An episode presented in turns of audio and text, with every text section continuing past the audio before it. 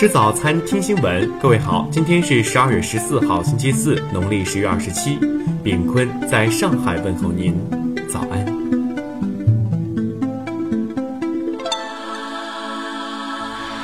首先来关注头条消息。临近年底，很多人因为忙不完的工作被迫加班，领导也没说让我加班。可是工作量在正常工作时间内根本无法完成，必须加班才能完成。这种情况下，企业是否应该支付加班费呢？沈城一位公司白领陈小姐有这个疑问。那么，自愿加班是否有加班费？休息日加班是否必须支付加班工资？省人社厅给了解释：变相延长员工的工作时间属于加班，必须支付加班工资。但前提是员工必须有证据证明用人单位安排了过多的工作任务，而使员工不得不在正常的工作时间外加班。因此，员工自愿加班的话，单位是不需要支付加班费的。听新闻早餐知天下大事。工信部十三号表示，今年前十个月，我国工业机器人产量首次突破十万台，同比增长近百分之七十。全年产量预计首次突破十二万台。国家邮政局昨天公布数据，双十二全天，邮政企业、快递企业共揽收快递包裹二点四三亿件，比去年同比增长百分之三十八。中国信息工程研究院昨天发布网络白皮书，预计二零一七年网络安全产业规模将达到四百五十七点一三亿元。十三号，人社部公布数据，今年一至十一月，各地区劳动保障监察机构共查处欠薪案件十二点八万件，为二百八十一万名劳动者追发工资等待遇二百二十四点五亿元，同比分别下降百分之三十八点二、百分之十四、百分之二十八点三。乘联会近日公布数据，十一月乘用车零销售量为二百四十七点二七万辆，同比增长百分之三点九。环比十月增长了百分之九点九。工信部等部门十三号制定计划，力争到二零二零年增材制造产业年销售收入超过二百亿元，年均增速在百分之三十以上。亚洲开发银行昨天发布报告，再次上调对今年中国经济增长的预期。将九月份报告中的预期百分之六点七调高至百分之六点八，对明年中国的增长预期保持不变，仍为百分之六点四。河北省安全生产监督总局十三号表示，一到十一月份，该省化工行业共发生六起事故，死亡十人，未发生较大及以上事故，同比分别下降百分之三十三点三、百分之六十一点五。下面来关注国际方面的消息。韩国总统文在寅昨天抵达北京，将对中国进行为期四天的国事访问。今天将出席中韩经济贸易伙伴会议，并与中国领导人举行会晤。伊斯兰合作组织十三号发表公报，宣布承认东耶路撒冷为巴勒斯坦国首都。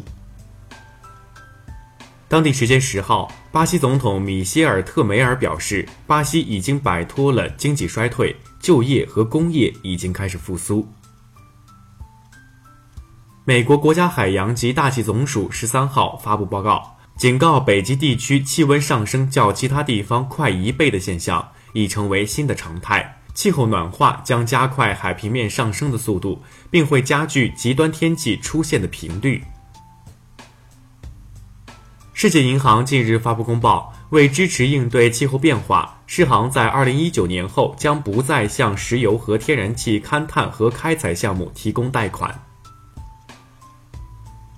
近日，俄罗斯联邦安全局破获一起准备于新年和选举期间在莫斯科地区实施恐怖袭击的团伙，其成员来自中亚。美国总统特朗普近日签署了一项总额近七千亿美元的国防授权案，这是自阿富汗和伊拉克战争以来美国额度最高的年度军费预算。奥地利最大的天然气进口和输送站近日发生爆炸，造成一人死亡，二十一人受伤。受此影响，意大利部分地区遭遇断气危机。下面来关注社会民生方面。湖南某司机因插队未果，在高速路上对另一轿车多次超车、别车、紧急刹车。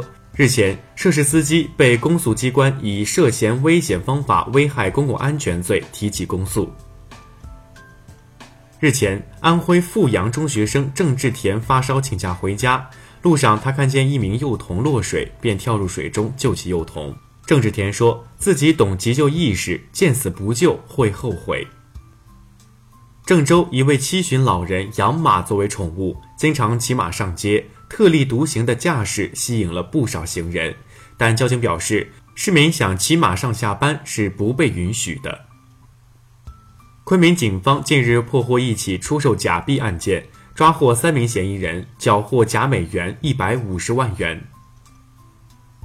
重庆八十四岁老人周朝柱因不满身边的交通违法行为，退休后做起义务交警，协助交警指挥交通，至今已坚持二十六年。下面来关注文化体育方面。昨天凌晨，德甲联赛第十六轮，多特蒙德客场二比零战胜美因茨，取得新主帅上任后的首场胜利。当地时间十二号，随队前往迪拜参加世界羽联超级系列赛总决赛奥运冠军中国名将陈龙宣布因伤退赛。德国新表现主义画家安塞尔姆基弗三十三年间的六十幅经典画作，十三号在山东美术馆展出。这些作品尺幅大、体量重，其中最重的达七百零一公斤。侵华日军南京大屠杀遇难同胞八十周年暨艺术作品特展昨天在位于北京的中国人民抗日战争纪念馆举行。